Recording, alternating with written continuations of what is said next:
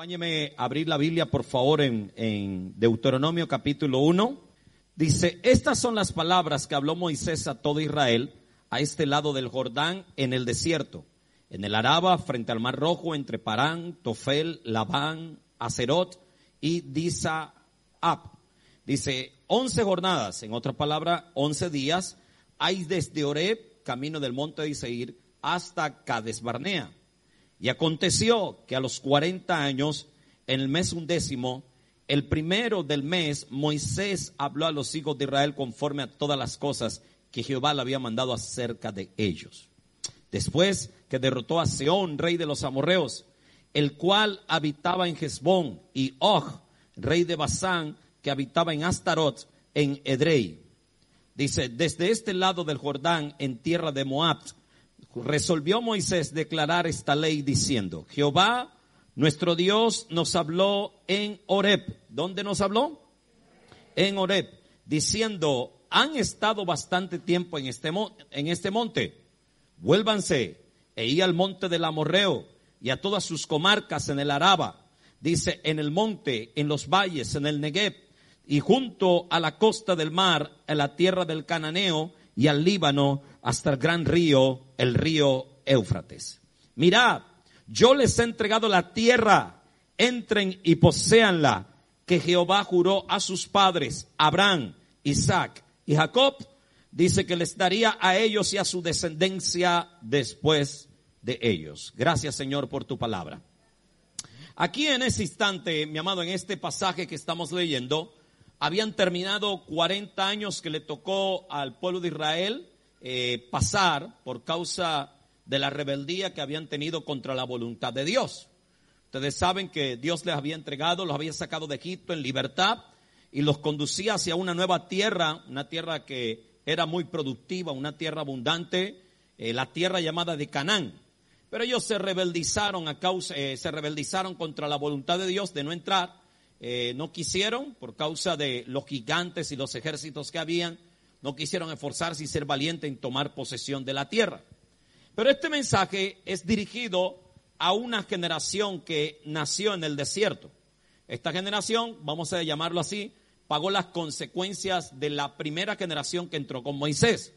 Esta es una generación eh, completamente joven, a lo mejor tenían 20, 20 algo años de edad, eh, nacieron en el desierto, ya sus padres habían muerto en el desierto, los que salieron de Egipto y entraron en el desierto. Y a esta generación joven el Señor le da la orden de marchar para poseer la, eh, poseer la tierra que les había prometido hace cientos de años atrás. Que se le había prometido a Abraham, se le había prometido a Isaac, se le había prometido a Jacob. Y ellos como descendientes de estos padres también les pertenecía esta tierra. Aunque Moisés, el autor, está resumiendo 40 años que le está presentando a esta generación joven de lo que había ocurrido con la generación antigua, eh, capta mi interés o me parece muy interesante que no escribe una orden de Dios que desaloje en el desierto, sino específicamente el monte de Oreb. Por eso le dije que lo repitiera. Mire bien, Jehová nuestro Dios, verso 6, nos habló en Oreb, diciendo, han estado bastante tiempo en este monte, vuélvanse y al monte del Amorreo. En otras palabras, salgan, váyase del monte de Oreb y eso eh, llamó mi atención porque me preguntaba, ¿por qué, Señor, no lo sacaste, no le diste la orden de sacar del desierto, sino de Oreb? Y hay mucho que aprender de este detalle. ¿Y a qué se debe el interés? Pregúnteme, pastor, ¿a qué se debe el interés? Porque Oreb, mi amado, es el monte de Dios. Entonces, al ser el monte de Dios, eh, me, me, llama la atención cómo es que Dios quiere sacar a la gente de su monte. Cómo, cómo es que Dios está sacándolo del lugar de intimidad, del lugar de comunión, del lugar de adoración, del lugar de comunicación, donde están cerca de él, les está diciendo, necesito que salgan de este monte a esta nueva generación. Por eso llamó mi interés. ¿Por qué Oreb es el monte de Dios? Cuando hablamos de Oreb, hablamos como monte de Dios, porque fue así que se le llamó. En ese monte Dios, Dios llamó a Moisés eh, para pastorear y libertar al pueblo de Israel de Egipto. En esa montaña, más exactamente es una montaña, Dios le entregó a Moisés los diez mandamientos. En esa montaña Dios hablaba cara a cara con Moisés como cualquiera habla con otra persona. Entonces, en este monte también o esta montaña, esta generación de jóvenes lo estaban buscando. Entonces, si era el monte de Dios, ¿cómo es que el mismo Dios les ordena salir de su presencia? ¿Cómo es que les ordena salir de la atmósfera o del lugar donde ellos se están conectando con Él? Ahora, el punto aquí no está mandando Moisés a que nos alejemos de la presencia de Dios o que nos apartemos de la presencia de Dios, ni tampoco que dejemos de buscar la presencia de Dios. Dios no está animando a nadie ni al pueblo a que no le buscara o que no permaneciera cerca de él. Para nada está diciendo que no tengan tiempo de intimidad con él. Más bien es otro punto o otro enfoque que el Señor quiere hacer en el pueblo. Y la orden de salir apunta, de salir del monte de Dios, nos enseña, una de las primeras cosas que nos enseña es que el estar en su presencia nos lleva a convertirnos en personas o gente que avance. Dígale que está a su lado, dígale. El Señor está diciendo en pocas palabras, mi amado, que Él quería que su pueblo avanzara, que no se quedaran en el mismo lugar. Diga conmigo, mismo lugar. Mi amado, nadie en quien haya estado en su presencia puede mantenerse en un mismo lugar o en un mismo nivel. Vamos a aplicarla en el caso de las herramientas que nos llevan a tener intimidad y cercanía con Dios. Si yo digo que soy una persona de oración, que amo su palabra, que me deleito en adorar al Señor, entonces nada en mi vida debe ser estático. Nada en mi vida debe ser estático. Es lo que está tratando de decir el texto en, en pocas palabras. El estancamiento, si yo soy una mujer de oración, un hombre de ayuno, un hombre de adoración, un hombre que realmente busca al Señor, nada puede permanecer estancado. Nada, el estancamiento no puede ser mi estilo de vida, porque el texto me está mostrando que la búsqueda de Dios me empuja a ir a otro nivel. Por eso el Señor le dice, salgan del monte de oración. Ahora tienen que entrar en otro nivel. En otras palabras, el Señor está diciendo, han estado conmigo por un año, ha estado conmigo por un tiempo. Y eso ha provocado que yo los promocione a otro nivel, la búsqueda que han tenido conmigo. Entonces, mi amado, basta de dar vueltas y vueltas siempre en el mismo nivel. En todas las áreas de nuestra vida tiene que notarse que el avance de Dios está. Dígale que está a su lado, tiene que notarse que el avance de Dios está. Mi amado, está bien, puede darse el caso que no se dé parejo el avance en algunas áreas, que una se desarrolle más que otra, pero el punto es que si estamos buscando a Dios en el monte de Dios, si estamos teniendo intimidad con Dios, si estamos teniendo comunión con Dios, todas las áreas de nuestra vida tienen que avanzar. Entonces, eso significa que si usted es un hombre y una mujer de oración, usted tiene que ser un mejor cónyuge. Tiene que ser mejor esposo, mejor esposa cada día. No puede ser el mismo esposo del año pasado y la misma esposa del año pasado. Algo en usted tiene que cambiar como esposo y como esposa. Algo como padre tiene que cambiar. Usted tiene que ser un mejor padre, tiene que ser un mejor, una mejor persona cercana a sus hijos si usted es una persona de oración. Eso es lo que está diciendo en el texto. Ya salgan del monte de Oré, salgan del monte de Dios, salgan del ambiente de intimidad, porque han tenido tanto que ahora ustedes tienen que pasar a otro nivel y es salir del nivel del desierto al nivel de la tierra prometida. Entonces dígale que da a su lado, tú tienes que pasar a otro nivel. Tus finanzas tienen que crecer. Ahora, mi amado, a lo mejor no te has vuelto rico o no te vas a volver rico, pero por lo menos algo en tus finanzas tiene que subir. Puede ser que no tenías una casa, pero ahora tenías una casa. O puede ser que no tengas casa y no tenías carro, pero ahora tienes un carro aunque no tengas casa. O puede ser que no tengas ni la casa ni el carro, pero por lo menos en las finanzas algo te ha subido. A lo mejor no te ha subido de 10 mil a 10 mil, pero puede ser que de mil te ha subido a mil quinientos. ¿Por qué? Porque has estado orando y quien está en la presencia de Dios tiene que ser dimensionado a otro nivel en su vida. El apóstol Pablo lo dijo de esta manera, que el Señor nos lleva de gloria en gloria. Esa gloria está hablando, está hablando que el Señor nos lleva de nivel en nivel y no niveles hacia abajo, sino niveles hacia arriba, mi amado. Entonces lo que el Señor está diciendo, que si hay alguien que está conectado con el Señor, eso se tiene que ver reflejado en avance en su vida. Vamos, dígale que está a ese lado. Se tiene que ver reflejado en avance en tu vida. Tu vida no puede ser estática. Ahora, yo entiendo el punto que puede ser que Dios te manda en cierta ocasión o en cierto lapso de tiempo, en un par de años o en un año, en unos meses, a estar quieto, mi amado. Pero a estar quieto, a no hacer nada para tú salir y aumentar ese nivel. Pero aún en esa quietud, por lo menos debe existir el anhelo en nuestro corazón de avanzar. Por lo menos en tu momento de oración debes pedirle a Dios que te prospere, que te progrese y que debe llevarte a otro nivel.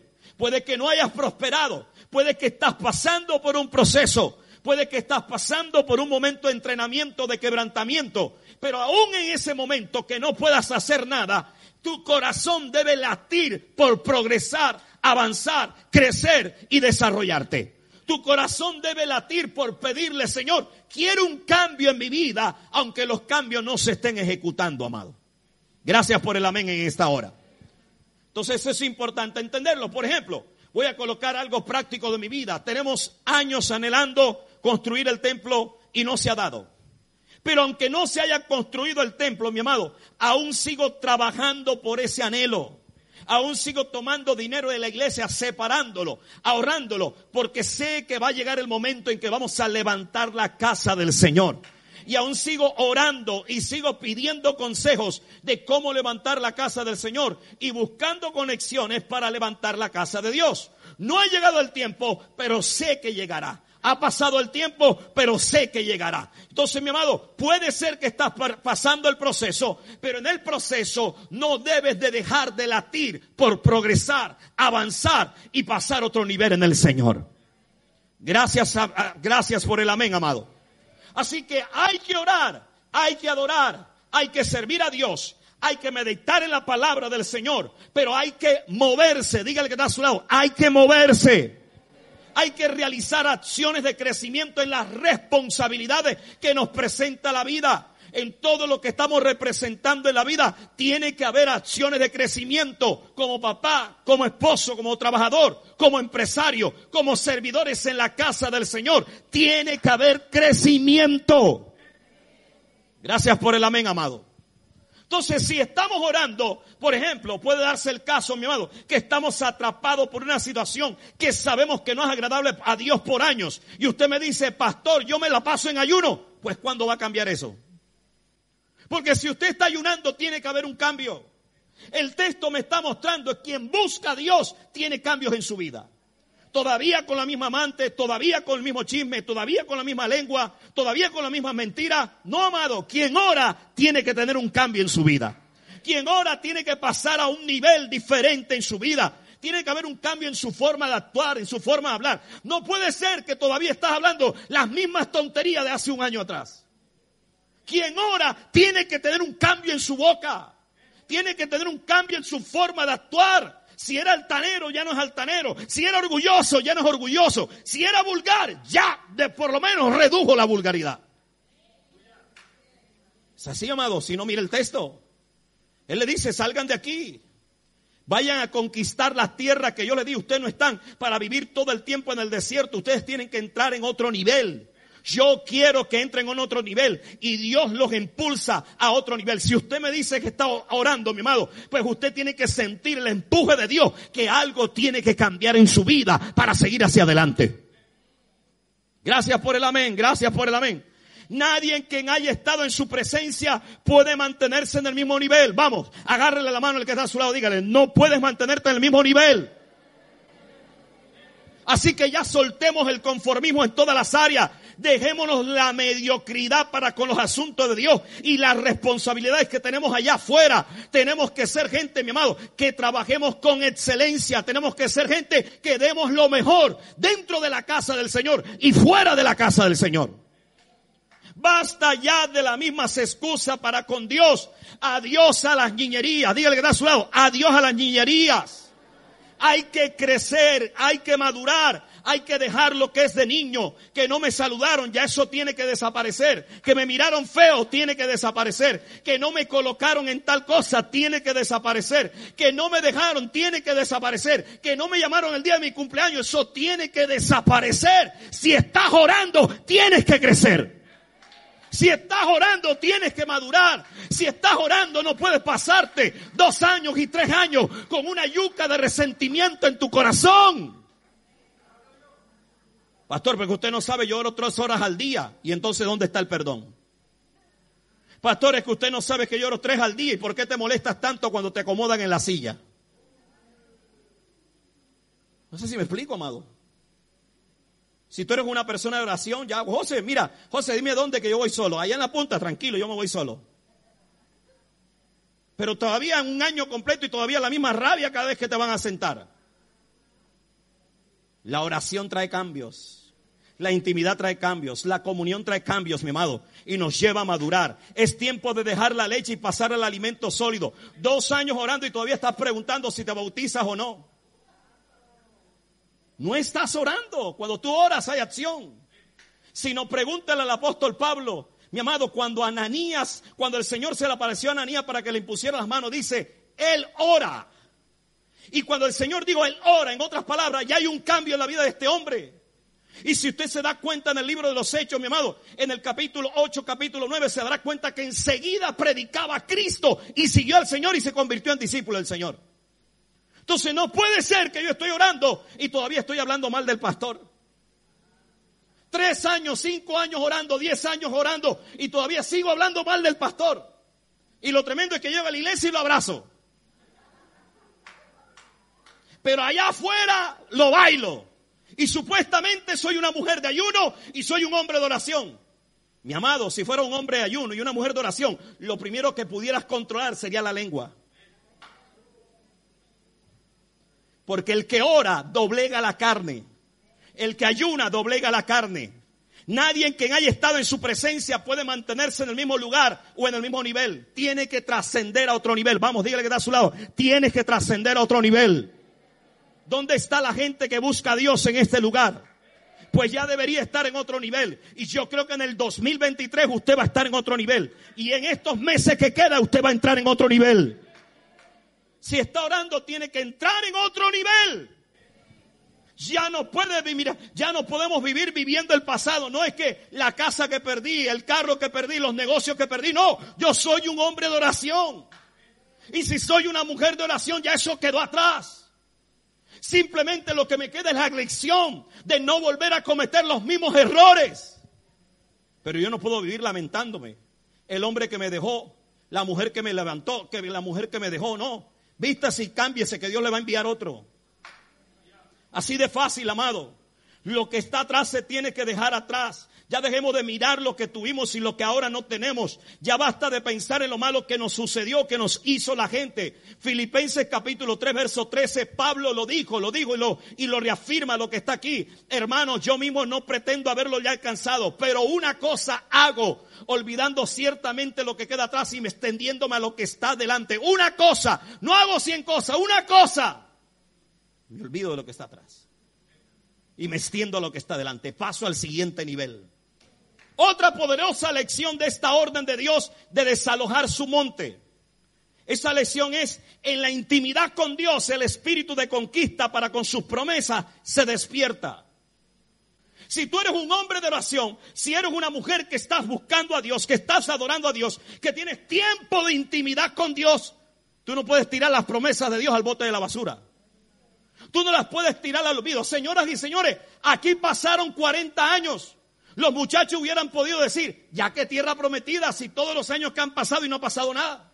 Pero no, ellos salieron a conquistar, salieron a pelear, salieron a batallar, salieron a pelear con el amorreo, salieron a pelear con toda la gente que estaba a este lado del río Jordán, antes de pasar el río Jordán.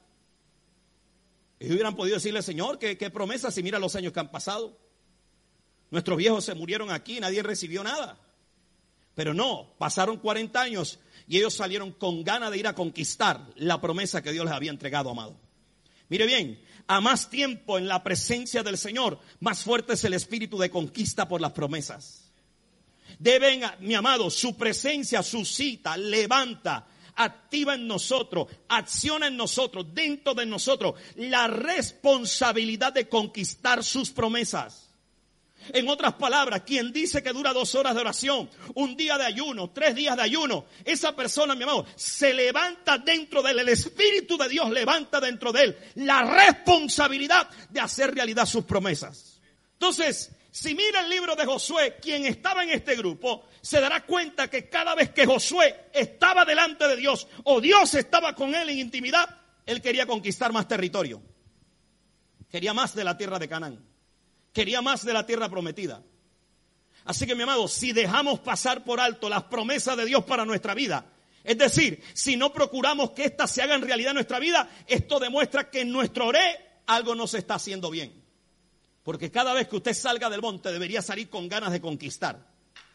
No importa si le han pasado 10 años. Ay, apóstol, es que usted no sabe, ese marido es terrible. Es que usted no sabe, ese muchacho está perdido en la droga, ese hijo mío. Es que usted no sabe, mi amado, yo he intentado en todos los bancos y ninguno me ha podido prestar de la casa, pero el Señor me la prometió. Quien está en oración, aunque le pasen 30 años, aunque le pasen 5 años, lo va a volver a intentar. Lo va a volver a perseverar. Va a volver a tocar la puerta, porque él sabe que si Dios lo prometió, Dios lo va a hacer realidad, amado. No sé si me explico en esta hora. Entonces, si hemos estado en Oreb, deben haber ganas, deben haber fuerzas por conquistar todo lo que Dios que ha prometido que hará en nuestra vida. Deben haber ganas y fuerza de conquistar un mejor futuro, porque eso trae una promesa. Una promesa de Dios te trae un mejor futuro. Entonces, cada vez que tú sales de la oración, deberías anhelar un mejor futuro. Que mis hijos sean mejores. Que dejen de ser rebeldes. Que mi marido sea mejor. Aunque salga con los ojos rojos de tanto llorar en la presencia del Señor pero sales diferente, mi amado, con ganas y con fuerzas de nuevamente luchar para que la promesa de Dios se haga realidad para ti. Dios estaba mandando a esta generación a un lugar mejor. A, esta generación que pasaron los últimos 40 años en el desierto. Ahora le dice, basta del desierto, van a un lugar de abundancia y de mucha productividad que yo les prometí. Amado, ored, aviva y despierta los sueños. Quien tiene intimidad con el Señor siempre va a vivir soñando. Va a vivir soñando con el cambio en sus hijos, va a vivir soñando con la restauración de su familia, va a vivir soñando con la casa que aún no ha recibido, va a vivir soñando con el ministerio que todavía no tiene, va a vivir soñando con la unción que está esperando, va a vivir soñando con el negocio próspero porque Oreb activa y despierta los sueños. Note aquí, aquí se lo despertó. Vayan, vayan donde el amorreo, vayan a la tierra que yo les prometí hace siglos atrás, que es para ustedes. El Señor se lo recuerda. El Señor les activa nuevamente la promesa. Mi amado, mientras permanezcamos en Oreb, vamos a desarrollar un corazón de guerrero para hacer esas promesas realidad. Porque después de aquí estos muchachos no salieron iguales. Salieron con ganas de pelear, con ganas de batallar y conquistar las promesas de Dios. En otras palabras, ¿qué le quiero decir con esto? Cuando usted está en búsqueda de Dios, no se va a rendir con facilidad. No va a claudicar. No va a tirar la toalla. Puede que haya fracaso. Dígale que está a su lado. Puede que haya fracaso. Pero eso no te va a detener. Lo vas a volver a intentar. Te cerraron una puerta, tocas la otra. Te cierran la segunda, tocas la tercera. Te cierran la tercera, tocas la cuarta. Si te cierran la cuarta, tocas la quinta. Pero un día lo vas a lograr. Y quien está en comunión con Dios no se va a detener por los fracasos, no se va a detener por los impases, no se va a detener por los, eh, por los obstáculos y las pérdidas que tuvo en el camino. Porque sabe que hubieron pérdidas, pero que Dios en cualquier momento le va a soltar la victoria final que está necesitando para su vida. Quien está en el monte de Dios, quien permanece en el monte de Dios, no se rinde. No se rinde. Fuerzas de Dios vienen de ese monte. Mi amado, esos muchachos venían del desierto, pero venían con ganas de comerse a la tierra de Canaán y se la comieron. Sacaron a los gigantes, destruyeron la, ciudad de Jericó, sacaron cuantos gigantes se encontraron, porque venían de Oreb. Entonces, si tú sales de Oreb, no puedes salir igual. No sé si me explico, amado. Es más, déjame darle la aplicación, una aplicación práctica en este momento. Si tú sales igual de esta iglesia en esta mañana, tú no te conectaste con Dios. Tú viniste a escuchar simplemente un sermón del pastor. O viniste a escuchar una buena música. Pero si tú realmente viniste a buscar a Dios, tú vas a salir con una mentalidad diferente allá afuera del problema que estás atravesando y de la situación que estás atravesando. Dios mío, tengo una deuda, pero yo sé que tú me la puedes pagar. Dios mío, tengo una enfermedad, pero yo sé que tú me puedes sanar. Dios mío, hay un problema en casa, pero yo sé que tú puedes meter tu mano y cambiar. Pero si usted sale con la misma mentalidad, la culpa no es mía, la culpa es suya que usted no se conectó con el Dios que es el dueño de esta casa. No sé si me explico, amado. Quien tiene intimidad con Dios, no importa cuánto tiempo pase, nunca dejará de luchar por hacer realidad las promesas de Dios para su vida. Quien tiene intimidad, no importa, me pasó un año, me pasó dos años, me salieron las canas, pero Dios me prometió. Y si Dios me prometió, yo lo voy a seguir peleando. Yo voy a seguir creyendo. Y no voy a morir. Mis ojos no se van a cerrar hasta ver esa realidad hecha en mi vida. Dios me prometió que mi hijo iba a salir de la droga. No moriré sin verlo salir de la droga. Dios me prometió que mi, hija va a ser una mujer de bien. Pues yo lo voy a ver. Dios me prometió que me iba a entregar un ministerio. No voy a morir sin ver ese ministerio. Dios me prometió que ese hombre que está conmigo, Dios lo iba a cambiar. Pues yo lo creo y no voy a morir sin verlo. Quien tiene intimidad con Dios, no importa cuánto tiempo pase, mi amado, nunca dejará de luchar por hacer realidad las promesas de Dios para su vida. Fueron muchos años que pasaron en el desierto, pero ellos salieron nuevamente a pelear. No se quedaron en el desierto, salieron a pelear. Ellos hubieran podido decir, pero ya tantos años en el desierto, no sabemos pelear. No, salieron a pelear, a tomar lo que les correspondía. Dile a tu hermano que está a tu lado, vamos, dígale, dígale, cuando buscas al Señor, tus fuerzas tienen que ser rejuvenecidas. ¿Alguien puede decir amén a eso, amado? Si no hay rejuvenecimiento, si no hay reforzamiento, si no hay nuevamente ese fortalecer, hay un problema en nuestra relación con el Señor. Hay un problema en ese tiempo de intimidad. Mi amado, mire, yo sé que todos no somos iguales, pero algo sí pasa igual. Usted puede entrar vuelto nada, vuelto leña, pasar por una situación terrible, a un momento de oración, donde usted pasa una hora, dos horas, pero si usted oró de verdad, sale diferente. Si salió igual, es porque usted oró solo, Dios no estuvo con usted. O no dejaste que Dios estuviera contigo porque Dios siempre quiere estar con nosotros en nuestros tiempos de oración. Pero si usted salió igual, mi amado, ahí no fue un orep. Fue un momento simplemente donde te dedicaste a quejarte de tu problema. Otra enseñanza más de esta orden de Dios de salir de orep. Otra enseñanza más, y sería una tercera. La intensa búsqueda de Dios nos garantiza que el desierto no es eterno. Verso 3, analiza y verá. Esta nueva generación, según los datos del texto, mi amado, tenía un año en el monte de Oré. ¿Cuánto tiempo tenía? Era un año. Un año metidos buscando a Dios. De mañana, de mediodía, de tarde, de noche, de madrugada. Y estoy hablando de gente joven que podían estar en la discoteca, que podían estar viendo, mi amado, el Instagram, que podían estar viendo el Facebook. No, ellos sacaron tiempo para estar con Dios. Fue muy intenso. Ellos le dijeron a Moisés, estoy aquí parafraseando. ¿Sabes? Vamos a detener los juegos de lucha, vamos a detener el entrenamiento y nos vamos a concentrar en buscar a Dios. Y buscaron tanto a Dios que eso provocó a Dios, muchachos, ya está bueno, salgan que les voy a bendecir salgan que los voy a meter en la tierra que fluye leche y miel. Mi amado, así deberían provocar nuestros tiempos de búsqueda a Dios. Saben, en esta iglesia tenemos que llegar a un momento sin menospreciar la administración del líder, sin menospreciar la, la, imposición de las manos, pero deberíamos llegar a un tiempo en que con solo la alabanza y la adoración debería la gente sanarse. La gente debería irse con un milagro a casa, pero ¿sabe por qué no lo conseguimos? Porque nuestra adoración no es intensa como la de estos muchachos. Porque venimos sin ganas a la casa de Dios. Ni siquiera queremos levantar las manos. Si aquí adelante no nos dice levanta la mano, no levantamos la mano. Si aquí adelante no nos dicen pasa adelante, usted no pasa adelante. Pero aquí debería llegar un momento en que con la sola adoración el poder de Dios te sane. Con la sola música el poder de Dios te sane. Y acuérdate, en la adoración hay poder. Si no leete Segunda de Crónicas capítulo 20. Josafat se enfrenta a la multitud de Moab y Amón. Y con solo cánticos, mi amado, una multitud bien armada, era diez veces más grande el ejército de Moab y Amón que el, que el pueblo de Judá. Y con solo alabanza, cantando una canción simple, glorifica a Jehová porque para siempre es su misericordia. Aquellos que estaban del otro lado sacaron cada uno su espada y se mataron. Amado, no me tome a son de crítica, pero hay gente que viene a la iglesia por venir. Tenemos tanto tiempo viniendo a la iglesia que ya solo es una costumbre y una rutina. Y usted tiene que romper la rutina. Porque Dios es un Dios de creatividad y de espontaneidad.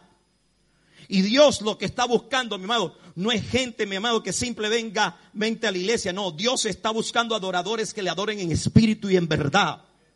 Cuando venga de su casa, usted debería venir preparado, ya adorando en su carro. Señor, te amo. Me voy a encontrar contigo, con mis hermanos. Señor, voy a tu casa a adorarle, a saltarle. No, pero no. Venimos en el carro viendo el Instagram, venimos poniéndole WhatsApp a todo el mundo. Venimos haciendo de todo, menos adorar al Señor. Y entonces después nos atrevemos a decir, qué culto malo, Dios no hizo nada. No, el malo fuiste tú que no te conectaste con Dios.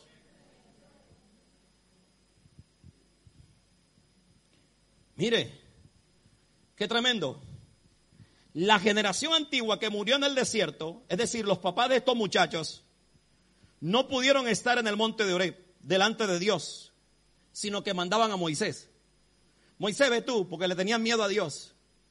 Y mire la diferencia, los jóvenes estaban con Moisés en el monte de Dios. No sé si me explico. Yo creo que en esta iglesia se va a levantar una generación de jóvenes así, que no anden caminando por los pasillos, sino que quieran adorar a Dios de verdad. Que no anden cuchicheando, sino que tengan reverencia por el Señor. Y nosotros que estamos mayor, vamos a ser como esos jóvenes también, no como esos viejos. Que venimos a hacer de todo en el tiempo del Señor, menos a conectarnos con el Señor. Entonces, mi amado, esta generación no le tuvo miedo pero ellos tuvieron un año de intimidad. Diga conmigo, un año de intimidad. A ver si usted se atreve a tomarse un año sabático, no para irse a Disney World, sino para apartarse con el Señor. Pero es que a veces ni los domingos queremos venir a la iglesia. Y si venimos a la iglesia, ¿a qué hora va a acabar el pastor? ¿Y a qué hora va a terminar la administración? Y algunos están sentados y están pensando, ¿y qué voy a hacer de comida ahora que llegue? ¿Se dio cuenta, mi amado? Pero sí queremos que Dios se mueva en nuestra vida como en esos muchachos. Se va a mover cuando cambiemos nuestra búsqueda por el Señor. Mi amado, nuestra intimidad con el Señor determina, nuestra calidad de intimidad con el Señor determina la fecha de expiración de nuestros desiertos. La fecha de terminación del desierto suyo no la determina el diablo, la determina usted en su calidad de intimidad que le ofrece al Señor. ¿Cuánto usted quiere que le dure el desierto? Depende cuánto usted le quiera adorar, orar, amar y aplicar su palabra en su vida. Quien vive en intimidad, sus desiertos no serán eternos. Tendrán pronta fecha de terminación. No estoy diciendo que no vas a tener desiertos, los vas a tener. Pero vas a salir de ellos rápidos. Vas a salir de ellos rápidos. ¿Por qué? Porque vas a adorar tanto a Dios, vas a orar tanto a Dios, vas a amar tanto a Dios, vas a contemplar tanto a Dios, vas a ofrecer tanto a Dios, que Dios te va a decir, cálmate ya, ya voy, ya te voy a sacar. Sale del desierto y entra en la tierra de abundancia. Eso fue lo que hizo, léalo y verá, amado. O sea, mire, bombardearon tanto a Dios con su adoración, bombardearon tanto a Dios con su intimidad, que Dios dijo, oye, yo tengo que pasar a estos muchachos a otro nivel. Ellos no se pueden quedar aquí. Entonces, mi amado, el texto me deja saber que una búsqueda sacrificada por la presencia de Dios, repito esa palabra, sacrificada por la presencia de Dios, no es pérdida de tiempo. No es que lo repita usted, se lo estoy repitiendo a usted. Pero si lo repite mejor, diga conmigo, sacrificada por la presencia de Dios, no es pérdida de tiempo, sino más bien una ganancia. Ellos ganaron. Cualquiera diría que colmo, un año metido en la iglesia, un año, mira, metido en un monte, un año en un retiro espiritual, que pérdida de tiempo. No, ganaron la tierra prometida. No sé si me explico. Ahora yo no te estoy diciendo que dejes trabajo, pero puedes dejar el teléfono cerrado por algún tiempo. Oh, me pareció poderoso lo que enseñó mi apóstol el, el, el viernes. No tiene Facebook, no tiene Instagram, no tiene WhatsApp, pero la gente lo sigue. Y algunos de ustedes tienen 1500 personas en su Instagram y ninguno de esos viene a la iglesia. Y montan fotos y tiran fotos, perdiendo el tiempo, amado. A menos que te produzca dinero. Viendo el Facebook, tira y tira, y ninguno de esos viene contigo a la iglesia. No eres influencia para ellos. Mi apóstol no tiene Facebook, no tiene Instagram, pero la gente es capaz de dejar un trabajo de 16 mil para ir a trabajar a 4 mil. Y no es por explotar, sino para hacer una misión de educación en este país. Porque los conozco así, gente que ha ganado 16 mil. Y él les ofrece el cargo de director de una escuela y sacrifican 16 mil florines mensual. Y los que te siguen a ti en Instagram ni un bolo te regalan. Entonces, ¿crees tú que por tener 3 mil seguidores tú eres la última pepa del queso? No estás haciendo nada, amado. No sé si me explico en esta hora. Búsqueda sacrificada, diga conmigo, búsqueda sacrificada. En vez de invertir tu tiempo en Netflix, en HBO, no, invertir no, malgastar tu tiempo en Netflix, en HBO. ¿Sabe qué tremendo? Que la gente se ha visto toda la casa de papel, pero no se ha leído toda la Biblia.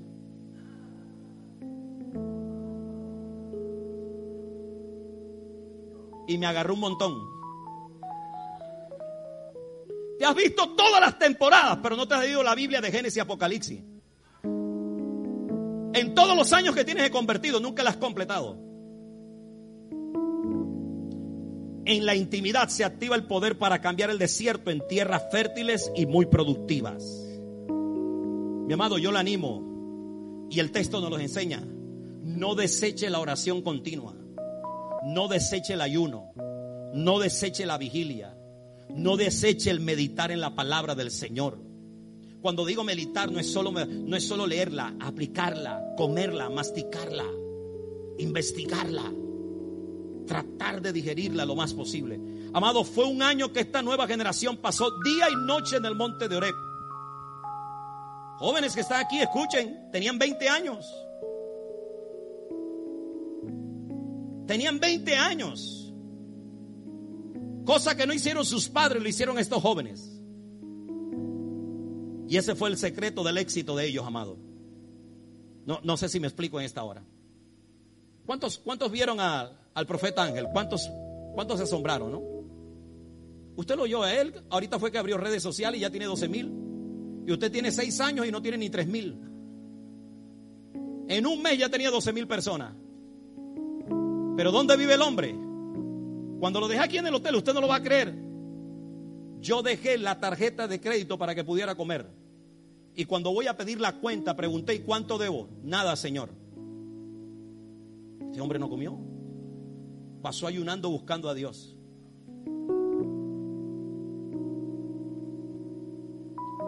Y lo invitan por todo el mundo y usted no le invita a nadie.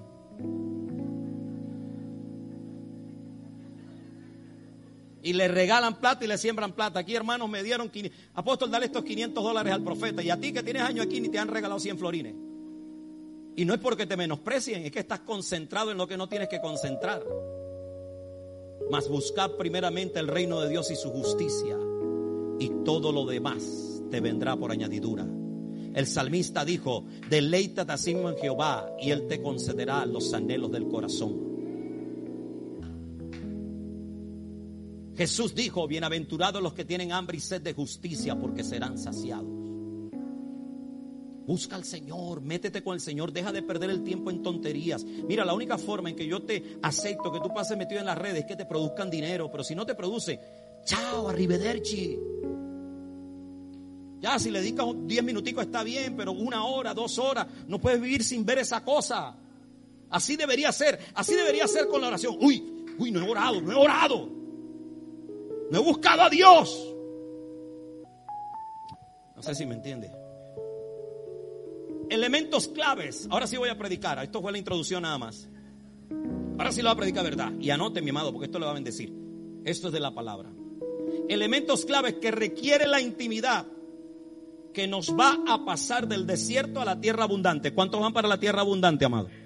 ¿Cuántos van para la tierra abundante? Pues escriba, escriba, que lo que no escribe se olvide. Mire bien, primera cosa que necesitamos, tiempo de calidad. Diga conmigo, tiempo de calidad.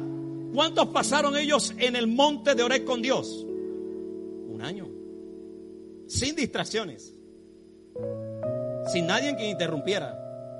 Metidos todos juntos buscando al Señor. Un año. Y a veces nosotros hacemos una vigilia y la gente no quiere venir.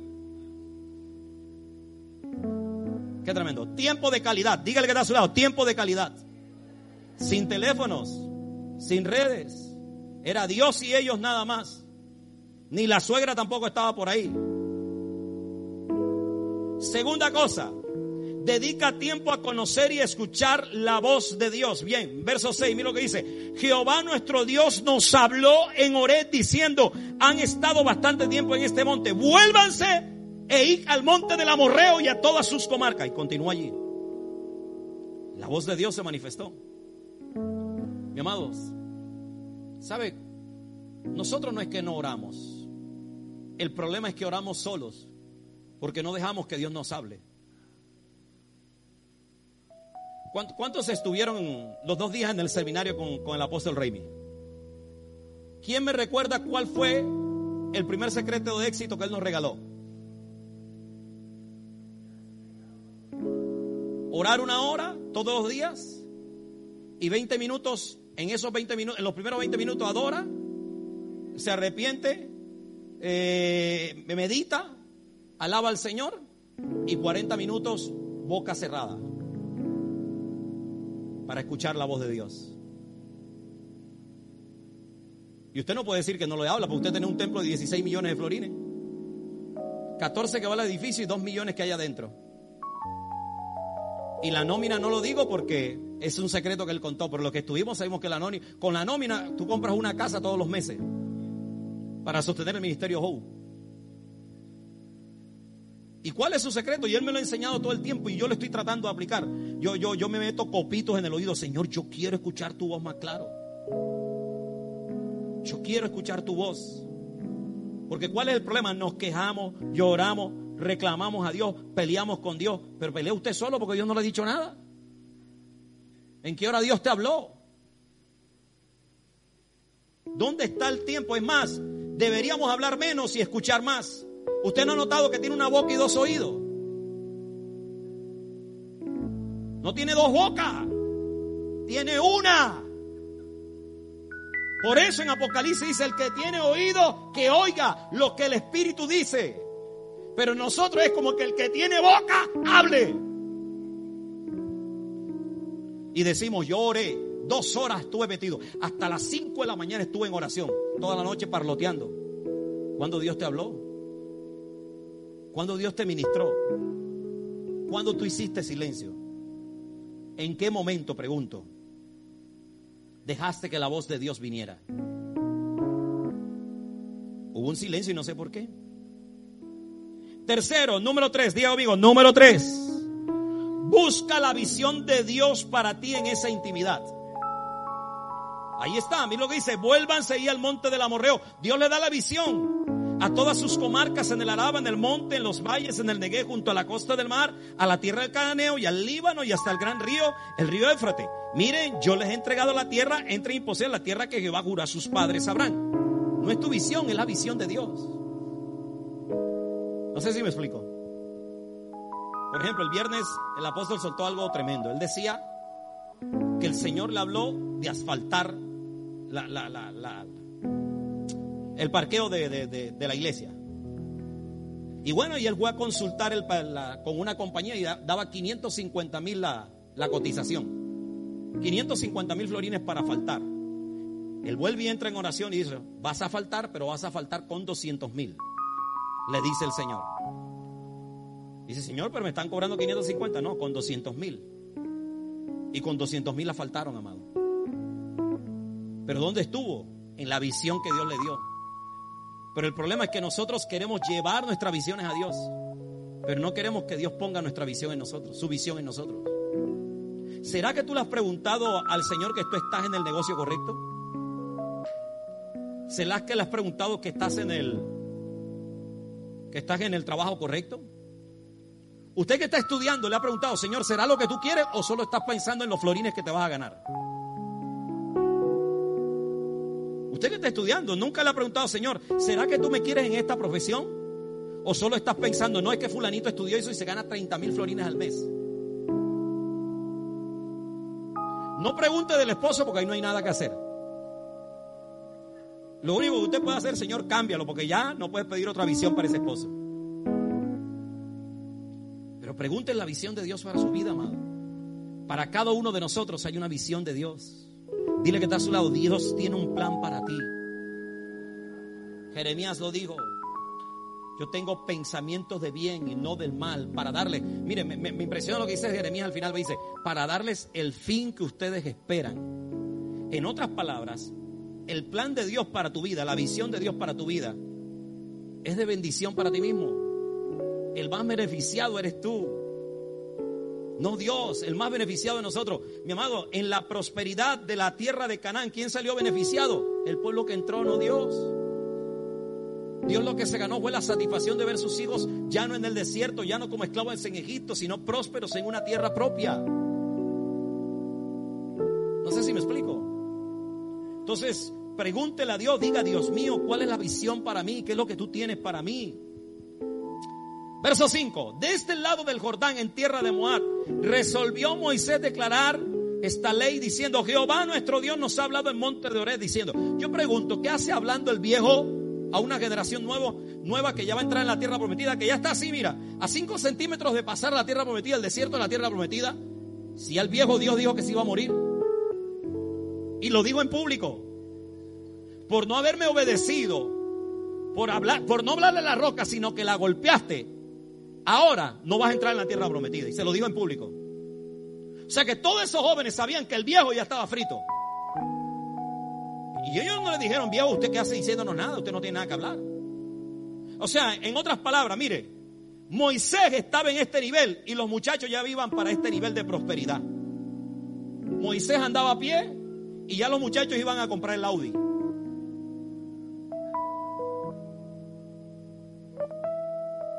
Pero no, ellos escucharon lo que el viejo le dijo. Ellos escucharon lo que el viejo le dijo, mi amado. Y qué triste, mi amado, que hay gente que dentro de la iglesia, cuando ya prospera, que ya no le da valor a sus líderes. Como dice en Dominicana, cuando ya tienen un par de cuartos más. Cuando ya tienen un par de reales más, ya no, ya no, ya no. No, ya. No, ese líder no tiene nada que enseñarme. ¿Sabes? Una de las cosas que yo admiro en mis apóstoles es que a pesar del enorme crecimiento que ellos han tenido, ellos siguen honrando a sus apóstoles. A pesar de que ellos han subido de nivel y los han superado entre comillas, pero nunca dejan de honrar a sus apóstoles. Y qué tremendo, mi amado. Muchos de nosotros, cuando ya Dios nos prospera, ¿no? ¿Para qué Moisés? ¿Para qué Nara? Esos son para los jovencitos nuevos. Ya yo estoy muy viejo. Ya yo, yo tengo casa, ya yo tengo carro.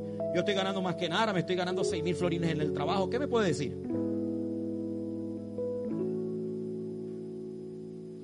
Pero no te acuerdas que ese Moisés fue el que te conectó con la tierra prometida. Y que mientras estuvo en el desierto, Él fue el que te acompañó y te guió y te, y te llevó hasta ese punto. Y si te llevó a ese punto, todavía se puede seguir llevando. Porque si Dios le habló en tu desierto para que tú salieras del desierto, en tu tierra prometida, te va a hablar para que te mantengas en la tierra prometida.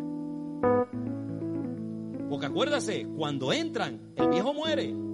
Pero Dios dice, Josué capítulo 1, como estuve con Moisés, estaré contigo, Josué.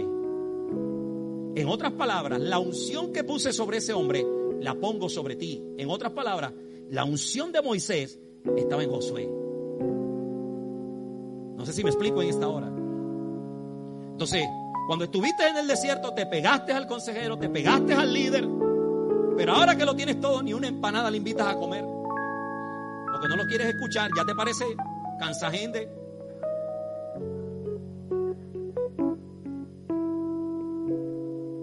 Pero así como Dios le habló en tu desierto, le va a hablar en tu tierra prometida. Y déjame decirte algo, a veces hay más peligro en la tierra prometida que en el mismo desierto. Porque acuérdate, hace tiempo les hablé que en la tierra prometida esta gente dejó de servir al Señor. Gracias por el amén.